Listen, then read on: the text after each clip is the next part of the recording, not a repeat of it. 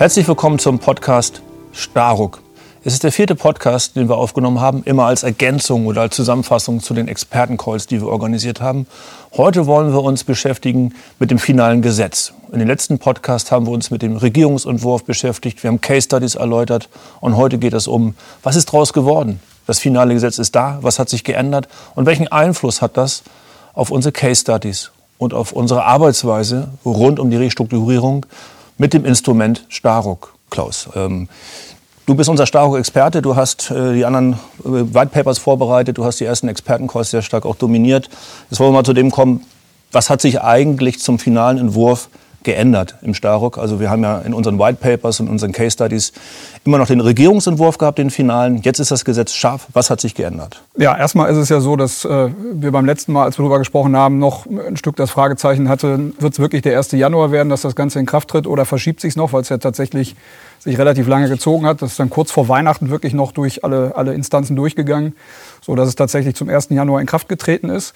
Und es haben sich im Vergleich zum Regierungsentwurf, über den wir, wie du sagst, zuletzt gesprochen haben, zwei wesentliche Dinge tatsächlich noch geändert, neben ein paar kleineren. Der erste wesentliche Teil, der sich geändert hat, ist, dass die Paragraphen 2 und 3 aus dem äh, Regierungsentwurf komplett entfallen sind, wo es um die Frage der Geschäftsführerhaftung ging und vor allem um die Frage, ab welchem Zeitpunkt dreht sich sozusagen das Regime um von einer äh, gesellschafterzentrierten Geschäftsführungspflicht hin zu einer gläubigerzentrierten. Und da äh, hat sich einiges dran geändert.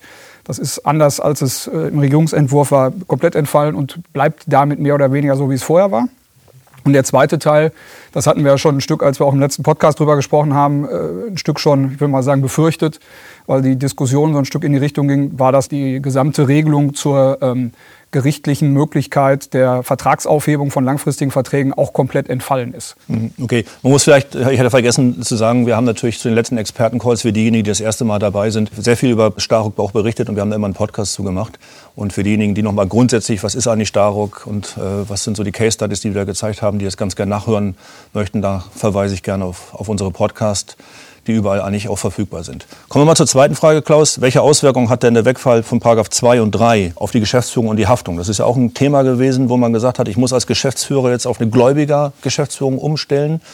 Und dann ja, gibt es ja Stimmen, die sagen, okay, grundsätzlich, wenn ich das nicht tue, ähm, dann hafte ich. Aber es gibt auch Stimmen, die sagen, wenn ich das tue, dann hafte ich meinem Gesellschafter gegenüber. Und das ist als Geschäftsführer, und wir stellen ja auch CROs und gehen auch in die Geschäftsführung, es ist natürlich ein Thema, was jetzt schwierig ist. Aber was ist so da der aktuelle Stand? Was ist unsere Meinung dazu? Ja, also der wesentliche Punkt ist ja, dass bis dato, und wie gesagt, so bleibt es ja jetzt auch weitestgehend erstmal, nach unserer Einschätzung ist es ja so, dass ich als, äh, gerade in der Konstellation als angestellter Geschäftsführer, das heißt, wenn ich eine Trennung habe zwischen Geschäftsführung und Eigentum am Unternehmen, ist es ja bis jetzt so, dass ich eine Pflicht habe, bei materiellen Insolvenzantragsgründen tatsächlich auch tätig zu werden. Da ist es dann nicht mehr relevant, ob der Gesellschafter sagt, ich will das oder ich will das nicht. Da bin ich verpflichtet, als Geschäftsführer äh, zu handeln und auch die entsprechenden Schritte einzuleiten.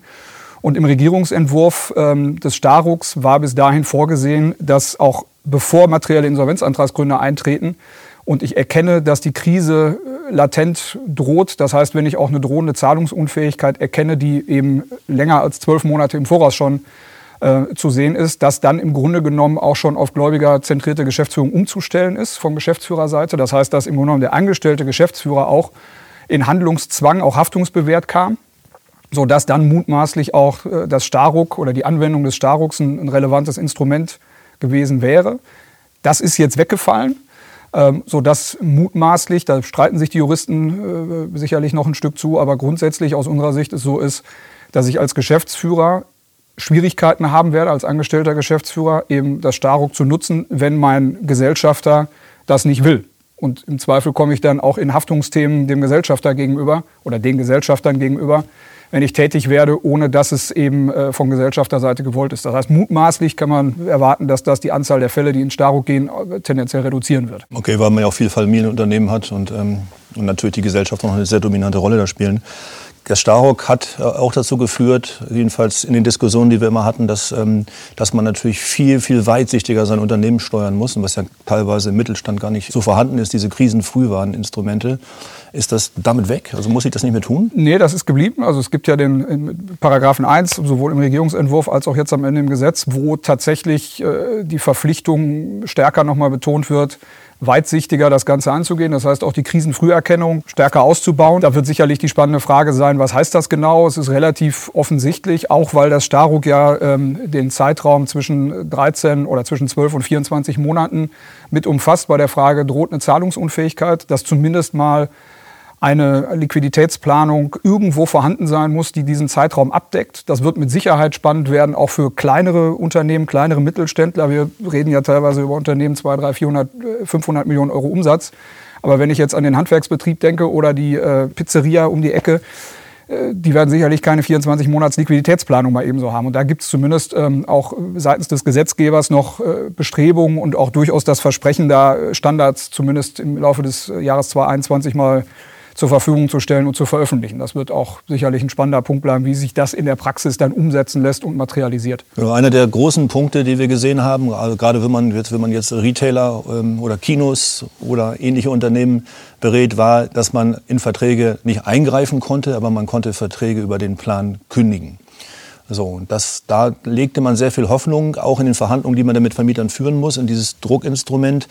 Und wenn ich richtig aufgepasst habe, ist das, äh, ist das erstmal rausgekommen. Aber vielleicht gibt es noch andere Lösungen. Also das ist, glaube ich, eine der großen Änderungen, die uns, die, die, uns, die uns ein bisschen enttäuscht haben, ehrlich gesagt. Ja, also es war tatsächlich so, wenn man, wenn man mal auf die Sanierungspraxis guckt äh, und auf die in Kombination mit den Branchen, die jetzt gerade von Corona sehr, sehr stark betroffen sind. Also äh, beispielsweise Einzelhandelsfilialisten, äh, Gastronomie, Hotellerie wo sehr, sehr viel natürlich Mietverträge auch eine Rolle spielen und der Druck, der daraus im Zweifel in der Sanierung entsteht, ähm, da wäre es für die Sanierungspraxis natürlich wirklich ein, ein, komplett neues zusätzliches Instrument gewesen, wenn man da äh, diesen Hebel hätte ansetzen können. Ähm, der Teil hat es tatsächlich komplett nicht in die Gesetzesfassung geschafft. Ähm, Hintergrund ist offensichtlich, wenn man so ein, so ein, Stück dahin hört, was auch die Gesetzgeber umgetrieben hat, dass es keine Mehrheit dafür gab, diese weitreichende Änderung vorzunehmen. Ähm, mutmaßlich wird die Diskussion weitergehen, weil der Teil der Umsetzung in, in deutsches Gesetz entspricht nicht der EU-Richtlinie, entspricht auch nicht dem, wie es beispielsweise in Holland oder auch in Großbritannien umgesetzt worden ist. Also insofern bleibt abzuwarten, ob sich da noch mal was ändert. Aber es ist so, dass dieser Teil entweder der wirklich äh, konsensualen Lösung vorbehalten bleibt, das heißt auf dem Verhandlungswege und man dann mutmaßlich andere Teile im, im Restrukturierungsplan nach Staruk abbilden kann, oder aber alternativ bleibt der ursprüngliche Weg über die Eigenverwaltung, äh, wenn es dazwischen nichts gibt. Und insofern ist das tatsächlich eine deutliche Einschränkung der Möglichkeiten, äh, die im Vergleich zur, zur eigentlichen Version da gewesen wären.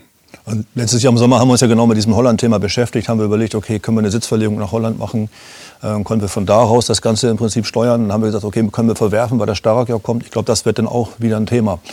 Wir haben Case Studies gemacht, äh, zwei Stück. Einmal ein, ein Retailer, wo wir Mietverträge ähm, identifiziert haben, äh, die man eigentlich ähm, nicht mehr braucht oder wo man die Miete reduzieren muss. Oder Konsumgüterhersteller mit ähnlichen Themen.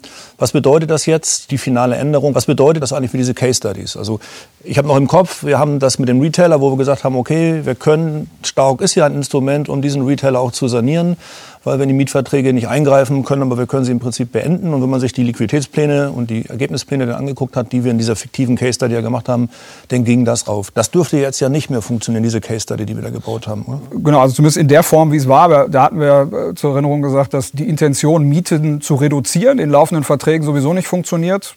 Auch da der, der jetzige Paragraph 3 Absatz 2 untersagt den Eingriff in entsprechende Verträge. Was aber ja mutmaßlich gegangen wäre, wäre tatsächlich Verträge komplett aufzuheben gegen entsprechende Entschädigung, auch gegen den Willen der Vermieter. Ähm, das ist komplett weg und deswegen, äh, wie gesagt, kann ich es entweder im Konsens lösen mit den Vermietern oder aber das einzige Instrument bleibt dann tatsächlich der Weg über die verschiedenen Varianten des Insolvenzverfahrens und insofern ist man da, wenn man so will, keinen Schritt weiter. Ähm, und das, wie gesagt, tatsächlich für die Branchen, die jetzt massiv von Corona betroffen sind, äh, könnte sicherlich ein Stück der eigentlichen Intention des Starucks zuwiderlaufen, dass nämlich die Anzahl der Insolvenzverfahren geringer ausfallen soll und mehr im außerinsolvenzlichen Wege äh, geregelt werden soll. Aber wie gesagt, es bleibt abzuwarten, inwieweit sich da noch was ändert. Aber das ist die, die Veränderung in, in den Fallstudien, die wir hatten. An der zweiten Fallstudie, die wir hatten, würde sich nichts ändern. Aber gerade dieses Instrument, Mietverträge aufzuheben oder langfristige Verträge, ist erstmal vom Tisch. Ja, das ist blöd und es ist auch bedauerlich, weil wir natürlich jetzt, wenn wir einen Retailer beraten, immer die Frage stellen, naja, wollen wir es nicht lieber eine Eigenverwaltung machen, weil wir denn die Mietverträge im Prinzip runterverhandeln können. Die Vermieter sind nach wie vor noch sehr hartleibig.